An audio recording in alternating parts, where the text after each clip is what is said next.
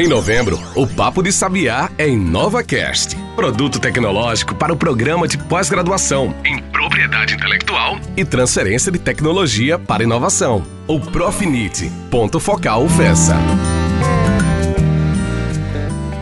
Vamos lá, pessoal, começando mais um podcast Papo de Sabiá na sua edição número 4.0, Gianberg. Olha aí, parece até que foi ontem que a gente começou esses episódios do Papo de Sabiá, isso lá em fevereiro, e a gente já está completando aí 40 episódios, isso oficiais, né? Porque ainda tem os especiais, os episódios agregados que vão contando aí para o nosso saldo. Já, tá, já estamos bem com, com 60 ao todo. É, chegamos aí a 56, né? Quarentou nos episódios, é EP 40. Né? Exatamente. É muito bom. Pensa uma coisa que eu tenho gostado de fazer, é são esses episódios, Estou pegando gosto. Tendência. A gente está inovando, gente, tá certo?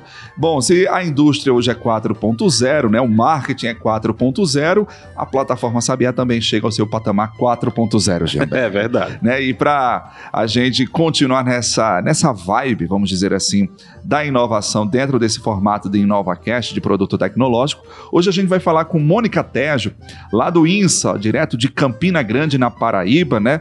Campina Grande que tem aí a sua tradição junina, né, do São João, inclusive, eu acho que o pessoal de lá deve estar tudo morrendo de saudade do São João, Jean, e nós também. Que recebeu recentemente uma, uma premiação da Unesco, se eu não me engano, aí Mônica pode até esclarecer melhor pra gente, como cidade criativa, né? Então aí, Exatamente. falar de inovação em Campina Grande tem tudo a ver. Né? Exatamente. Né? Então, Mônica Tejo, seja bem-vinda aqui ao nosso podcast, tudo bem? Olá, meus amigos, tudo bom? É um imenso prazer para mim estar aqui com vocês, participar do podcast Papo do Sabiá, né? uma plataforma que, que tem um entusiasmo muito grande relacionado às nossas ações de semiárido, que somos parceiros diretos como o INSA. E também o prazer, a honra de estar ao lado do professor Jean Berg, que nós nos conhecemos aí de longas datas e trabalhamos juntos dentro aí do nosso semiárido brasileiro. E é um prazer muito grande estar aqui com vocês. Show de bola. O prazer é, todo nosso. Fazer aqui as honras da casa de Jean, tá certo? É, Mônica, a gente sempre começa nossos, os nossos episódios, né? Pedindo para o nosso entrevistado falar um pouquinho aí da sua carreira, quem é a Mônica Tejo, né? A sua formação, enfim, um pouquinho aí da sua biografia, vamos dizer assim, né, Jean? Sim, sim. Então, é, Mônica Tejo. Quem é Mônica Tejo? Eu, eu sou uma campinense, cidadã pombalense, é, que fiz farmácia na minha graduação, segui na pós com mestrado em Ciência e Tecnologia de Alimentos, doutorado em Engenharia e fiz e fui picada pelo mosquitinho do empreendedorismo.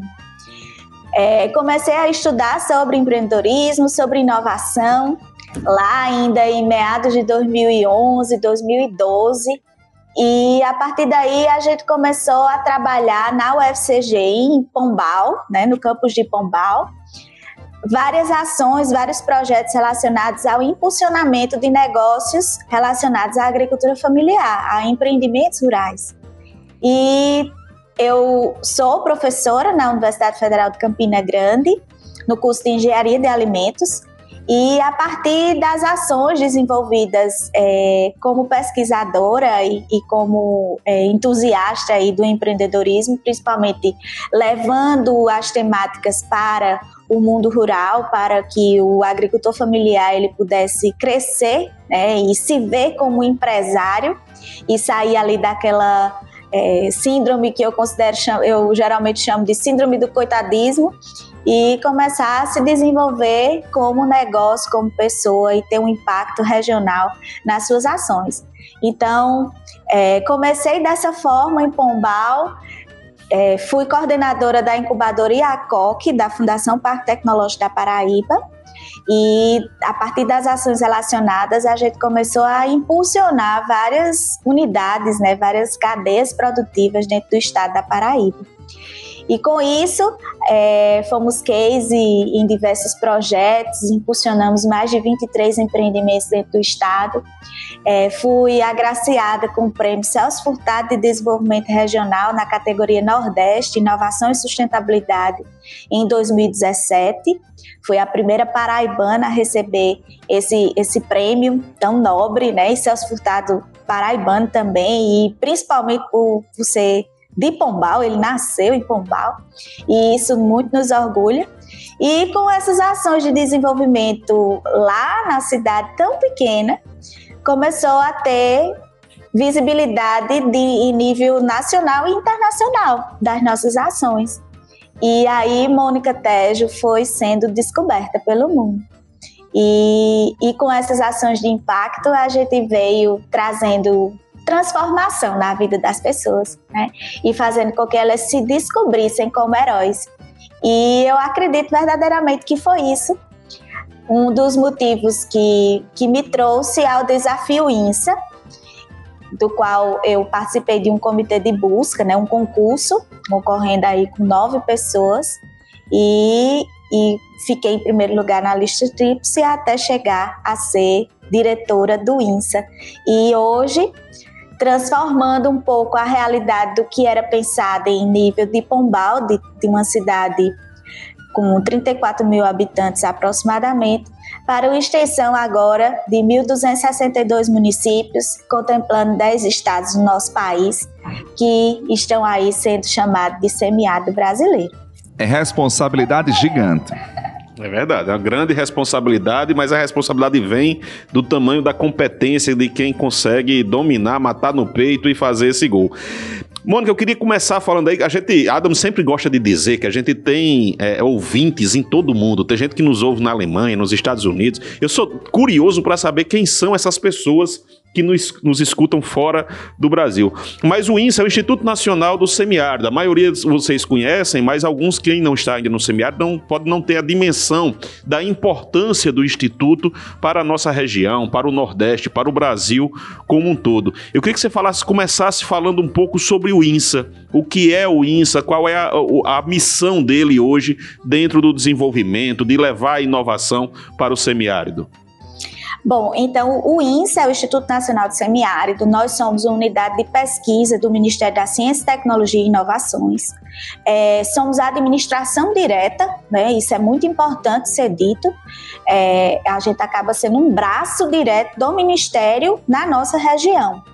E o INSA tem por missão ser agente de transformação, promovendo a inovação social e tecnológica né, no semiárido brasileiro e a gente tem também é, ações como a visão de futuro, de ser reconhecida até 2030 como Instituto de Excelência em Ciência, Tecnologia e Inovação, por meio de ações de articulação com o ecossistema para a construção de um semiárido sustentável. E eu costumo dizer que o desafio maior diante desse período de gestão, né, que eu estou como gestora desde o ano de 2020, é principalmente a questão da articulação com o ecossistema do semiárido, né? Conversar com os pesquisadores, com o poder público, com o setor privado e fazer com que o INSA seja protagonista ou seja catalisador de discussões, de ações para trazer a sustentabilidade para a nossa região tão rica e tão nobre, mas vista ainda é, de forma distorcida pelo nosso país, digamos assim. Então, esse é o INSA. Nós temos é, uma área de atuação que vai os nove estados do Nordeste, mais Minas Gerais. Então, o norte de Minas também é semiárido. E, como eu falei, atuamos em 1.262 municípios que contemplam aí o semiárido brasileiro. Mônica, qual é a estratégia? Você fala aí que uma das grandes missões do INSA é justamente fazer essa, tentar fazer essa integração, né? É fazer esse, ser esse agente protagonista, o catalisador, como você bem colocou.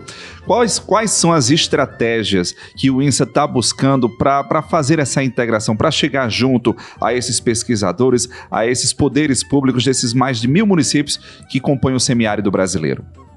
Bom, Adams, é um desafio tremendo é, é, a estratégia principal é a questão da estruturação dos nossos meios de comunicação do INSA. Então, é, nós estamos trabalhando de forma bem efetiva com a nossa assessoria de comunicação e estando presente, aumentando o número de, de visibilidade de, das mídias sociais, nos nossos portais, no LinkedIn e outras ferramentas disponíveis para que os atores ou as pessoas que estão dentro do semiárido de início conheçam o INSA. Né? Esse é o primeiro passo, é conhecer o Instituto Nacional do Semiárido. O segundo passo é conversar, é, é, se articular, né, como geralmente a gente fala, tanto com grupos de pesquisa das mais diversas áreas. Então, temos projetos que trabalham em cima desse foco de mapeamento, de discussão, de, de, de ter uma integração entre os grupos, entre os pesquisadores, entre o setor privado, para que as pessoas elas possam ver o INSA como esse agente articulador mesmo, esse agente de transformação, aproximando e conversando com as, os diversos setores. E qual o, o, a estratégia por trás disso? É tentar evitar sombreamento de ações e aproximar as pessoas para que a gente consiga ter um resultado mais otimizado, né? um, um resultado onde a sociedade ela possa usufruir cada vez mais dessa dessa tecnologia aplicada, digamos assim, que a gente já tem disponível para a nossa região, mas que precisa é, romper ou transbordar os muros das nossas instituições, sejam elas universidades, institutos de pesquisa, mas também a questão do, da própria empresa, da, do próprio setor privado e, e também do poder público. Para vocês terem noção, a grande maioria das vezes que eu chego para conversar em rodas né, de, de políticos, de parlamentares, eles não tinham conhecimento sobre o nosso instituto e fazer essa sensibilização, essa, essa forma de chegar e de mostrar o que é e o que se tem a fazer é uma das nossas estratégias de ação para ter a capilaridade e a articulação com o ecossistema. Excelente, Mônica. É, e você falou uma coisa que eu acho muito interessante, a gente tem vários pontos em comuns assim de pensamento, né? Essa questão do empreendedorismo, essa questão de sair dos muros. Por falar em sair do muro, dos muros, Alda, você já conhece o INSA, não? Não, A não. estrutura física. Eu vou, eu vou me enquadrar aí com o pessoal, viu, Mônica, que também não tinha. Eu tinha acesso, assim, a gente sabia por alto que existia o INSA, né? O Instituto Nacional do Semiárido, mas assim, a gente não conhece com profundidade, né? Eu só vim conhecer realmente a missão, enfim, esse intuito realmente do INSA quando eu entrei na plataforma Sabiá, né? Mas assim, a, a, a realidade que a gente tem era é de que é um instituto ainda distante, né? E que Mônica está chegando aí para dizer, olha, nós estamos juntos, né? E a gente só precisa afinar esses caminhos aí, esses diálogos. Pois precisa conhecer, viu? É, esse, é uma estrutura já... adaptada ao semiárido, com todo um, é um ambiente muito bom quando você chega lá. Mas esse sair do muro, que Mônica falou muito bem, é, é fundamental, é extremamente importante que isso aconteça. E o INSA, Mônica, eu vejo também assim um desafio muito grande, né? Você ser Instituto Nacional do Semiárido significa preservar a tradição, cuidar da tradição do semiárido, do, do, do, das plantas, dos animais, do ecossistema, do ambiente de uma forma geral, do, do semiárido, mas também avançar, mas também inovar, também pesquisar. Como é que vocês têm conseguido fazer essa junção aí de, de preservar os conhecimentos tradicionais e avançar no sentido da inovação, do empreendedorismo, levando ao desenvolvimento regional? Então, Jean, é, eu queria aproveitar para convidar oficialmente o Adams, né? Adams, vem aqui fazer uma visita. Vou no São João. Ah, muito bem. Bem estratégico, né? Maravilhoso. Partiu Campina Grande. É, com relação ao nosso instituto, eu, eu me orgulho muito de ver uma infraestrutura tão bem pensada, né? porque a gente tem a aplicação das tecnologias que foram trabalhadas e desenvolvidas, principalmente pelos pesquisadores do próprio INSA, dentro da estrutura é, da, da nossa infraestrutura daqui. Então, hoje eu considero um instituto alinhado ao conceito de ESG, né, que está envolvendo o ambiental, a questão da sustentabilidade e governança, pelo fato de ter aplicado ações de sustentabilidade dentro do próprio instituto. Então, na nossa sede administrativa, só para vocês terem ideia, nós temos implantado um sistema de captação de água de chuva, onde nós temos uma área de 4 mil metros é, de telhado de, de, para captar essa água. E temos aí é, caixas de 20 mil litros, tendo uma capacidade de armazenamento de 680 metros cúbicos de, de água, que nos dá uma sustentabilidade hídrica para o INSA de em torno de 80% do ano, lógico que dependendo do índice pluviométrico local. Mas que isso vai nos dar uma redução de gastos de custeio para o poder público, né, para o instituto, digamos assim. E também, quando se fala de efluentes, a gente tem a tecnologia SARA, que inclusive está dentro da plataforma Sabiá, é, implantada aqui dentro do nosso INSA, onde todo o efluente gerado na nossa sede administrativa e também na fazenda experimental é tratado, né, passa pelo sistema SARA de reuso de água e a gente tem é, água de reuso para irrigação dos experimentos, tanto na sede administrativa como na estação experimental, também fazendo com que se haja uma redução de gastos no nosso bem mais precioso, que é a água. E também, é como se não bastasse aí a utilização de, de água da chuva, a, o reuso do, do efluente gerado, a gente também tem placas fotovoltaicas que acabou dando aí um, uma redução do nosso gasto com energia significativo no ano. E com isso a gente tem uma unidade sustentável, né? A gente consegue ter aí sustentabilidade dentro das nossas ações diretas aqui no INSA. E a pergunta, perdão, a pergunta que o professor Jamberg fez, relacionada aqui, a gente precisa preservar a nossa biodiversidade, a gente precisa ter um olhar para a vocação produtiva, para a nossa cultura, para as nossas raças nativas, mas também a gente precisa ter esse olhar de futuro, de se alinhar, de pesquisar e desenvolver e daí gerar inovação tem que ser muito interessante, assim, muito pensado e planejado para atingir todos os níveis de maturidade tecnológica, né? E assim, como a gente faz? A gente tem grupos de pesquisas que trabalham desde TRLs baixas, 1, 2, 3, como TRLs maiores de 4, 5 aproximadamente. Então, de acordo com o avanço das pesquisas, a gente vai ter modelos né, de aplicação dessas tecnologias desenvolvidas, dessas soluções propostas para serem replicadas e transbordadas para a nossa região. Então, é um desafio muito grande, mas é, temos aí uma, uma, uma escala né, de TRLs dentro do nosso instituto rodando, onde a gente consegue é, desenvolver desde a pesquisa básica, da ciência básica, até a questão da aplicação direta dela na sociedade. Muito bem. Bom, hoje a gente está conversando com a pesquisadora, professora, é, diretora do INSA, do Instituto Nacional do Semiárido, Mônica Tejo, tá certo? Lá de Campina Grande, Mônica está lá em Campina Grande, e a gente está falando, discutindo um pouquinho sobre inovação no semiárido, os seus desafios e também as suas oportunidades. Vamos, fa vamos fazer um pequeno intervalo aqui no nosso episódio, daqui a pouco a gente volta. Pensou em vitrine tecnológica? Acesse plataformasabiá.com Quer ficar por dentro de editais de inovação e empreendedorismo? É plataformasabiá.com. Agora, se você quer saber de cursos de capacitação, o endereço é plataformasabiá.com. Para o pesquisador, gestor e empreendedor moderno, o caminho é um só: plataformasabiá.com. Acesse agora mesmo e baixe o nosso aplicativo.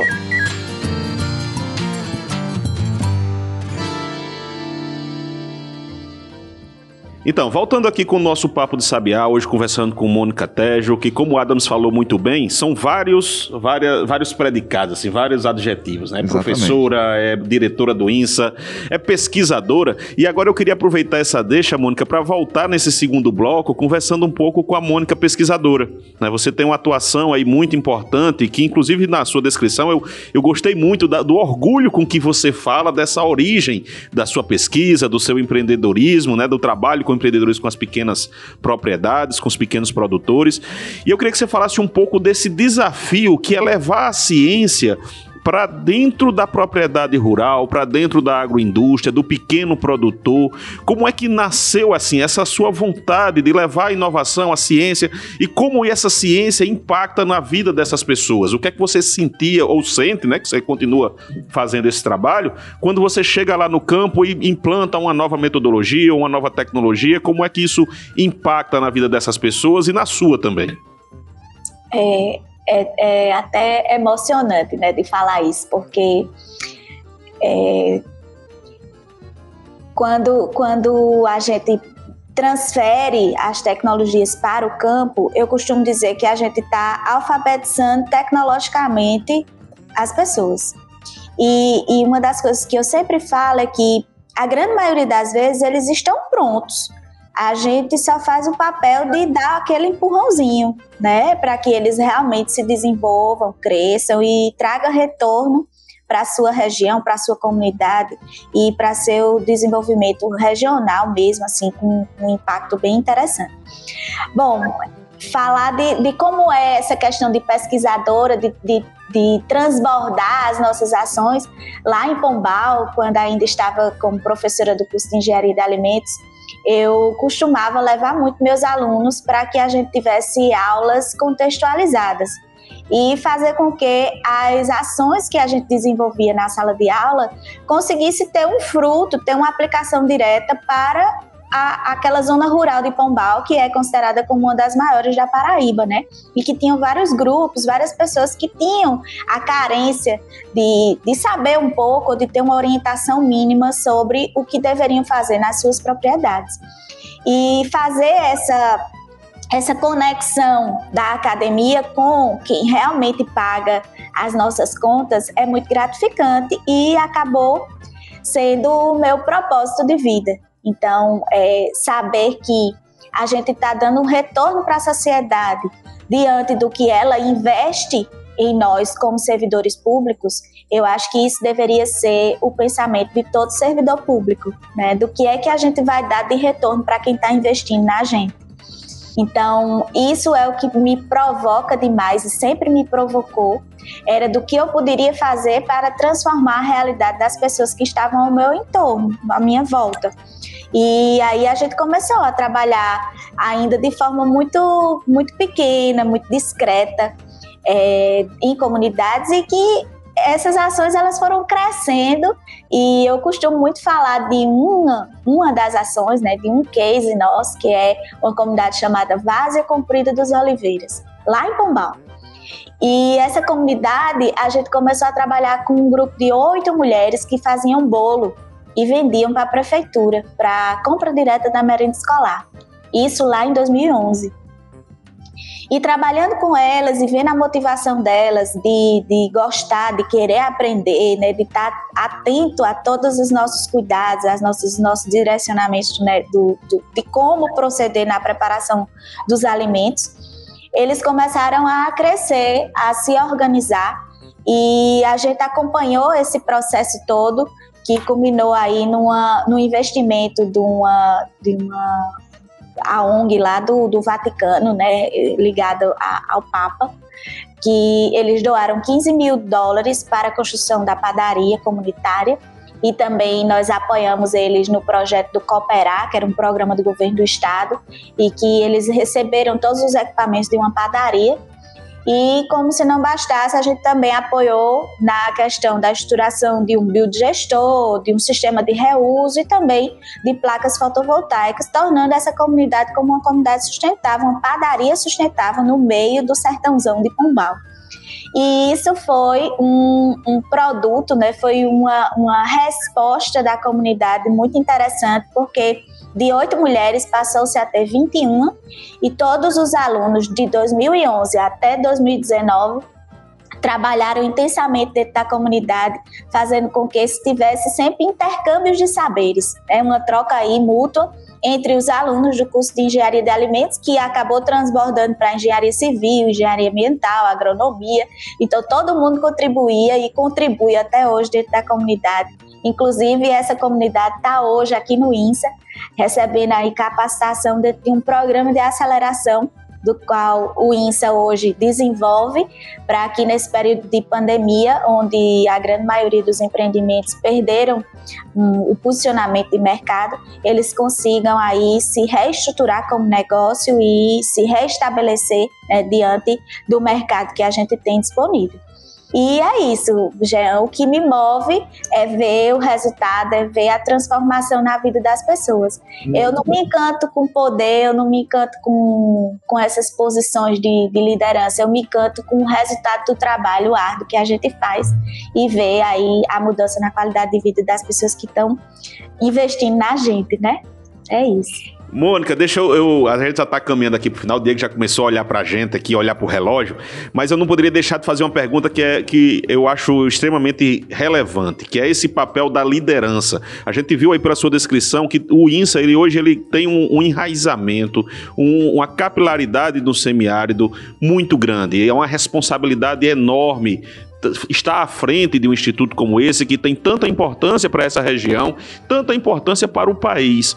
Como é que é esse dia a dia dessa liderança? Como é que você encara? Você falou no determinado momento aí da, da sua, das suas considerações que não, não, não tem essa preocupação com o poder, com o crescimento, e, e isso é o que admira, é essa razão, é esse propósito que a gente vê que lhe impulsiona e que você se emociona ao falar desse propósito. Fala pra gente um pouco da liderança, desse papel dessa liderança dentro da, da sua vida e do Instituto também. É, é engraçado falar disso, porque até um tempo atrás eu não me considerava líder. Né? Eu não me considerava é, gestora, líder. E, e as pessoas que estavam ao meu entorno sempre falavam: não, você, você é líder, você consegue agregar, todo mundo gosta de você, é, você consegue conversar com todo mundo, e isso é muito importante. Você precisa ter um protagonismo relacionado a essa liderança. E aí o INSA surgiu na minha vida que não estava no meu radar de crescimento profissional. Isso também é uma coisa que é, eu acho que o universo conspirou para que eu estivesse nesse momento, né, aqui à frente de um instituto tão grande, tão nobre, e que me orgulha muito de estar, tá, de, de estar tá à frente, primeira mulher no cargo de liderança, no, como gestora do instituto, um instituto que já tem 17 anos. E, e Jean, eu acredito assim que eu acho que eu não tenho noção das coisas, não, sabe? Eu acho que eu. é por isso que as coisas vão para frente. Porque eu não, eu não tenho, eu, eu vou fazendo. Eu, eu tenho um planejamento, eu tenho metas, e eu sou tão ansiosa que eu acabo cumprindo as metas antes da meta vencer. E, e aí eu vou conversando, eu vou me empolgando e vou. A gente vai juntando também com várias outras pessoas que pensam é, como a gente, né? A gente acaba atraindo as pessoas pelo propósito e aí vai juntando como sendo um, um time e todo mundo vai pensando, todo mundo vai vai vai descobrindo e vai, vai fazendo, vai trazendo resultados e as coisas vão acontecendo. Então, é, pensar como é que eu, que, como você perguntou, né, a questão da liderança hoje, como é o dia a dia, o dia a dia é louco, porque a gente acaba matando um leão por dia. Todo dia é uma confusão, todo dia tem algum desafio para a gente vencer, mas com leveza, com, com brincadeira, né, com tornando o dia a dia da gente mais leve e conversando com as pessoas, tendo amigos, tendo parceiros como você, que é um dos nossos parceiros aí de primeira hora, e a gente vai somando. E dessa forma as coisas vão acontecendo e eu acredito que, que é muito isso, assim, de, de ir todo mundo junto e não ir só Mônica, né? A liderança é a questão da gente trabalhar em conjunto e, e repartir todo o sucesso, todo, toda a conquista que vem tendo pelo Instituto, então não é Mônica, não é a gestão da Mônica, é o Instituto Nacional de Semiárido que está com protagonismo, que está é, rompendo paradigmas e está aí num momento diferente e que as coisas estão acontecendo assim. Então é pegar na mão, é fazer rede, é conversar, é estar tá junto. Eu acho que esse é o principal motivo e e é o que mais me motiva. Se o pessoal começar a se distanciar de mim, aí eu vou me embora. Eu não fico mais, não. eu queria agradecer a sua participação aqui na, no nosso episódio, né, no nosso Papo de Sabiá versão InovaCast, né? E parabenizar, obrigado mesmo. Lembranças aí pro pessoal da Paraíba, né? Os nossos vizinhos, irmãos queridos, né? E estamos juntos. O Universo Conspira, edição, episódio 4.0. Então, semiárido 4.0, é, indústria 4.0, agro 4.0, tá tudo, tudo sintonizado. É verdade, Mônica. Obrigado mesmo, viu? Muito feliz aí com a nossa, o nosso papo de hoje e espero que a gente chegue em breve aí no INSE Campina Grande. A gente já passou, Mônica, por Salvador, por Fortaleza, Natal e agora chegamos no 4.0 em Campina Grande, nesse InovaCast. Nossa viagem pelo, pelo Nordeste inovador. Valeu, gente. Para você que está ouvindo a gente aí, a nossa gratidão, o nosso, enfim, a nossa saudação, né, de gratidão mesmo, de agradecimento. É isso. Se cuidem e até o nosso próximo episódio. Tchau, tchau. Você ouviu Papo de Sabiá, podcast da plataforma e do Instituto Sabiá da Universidade Federal Rural do Semiárido, em parceria com o Ministério do Desenvolvimento Regional. Contribuir para este podcast Diego Farias na edição de áudio. Siga o nosso conteúdo nas redes arroba Plataforma Sabiá.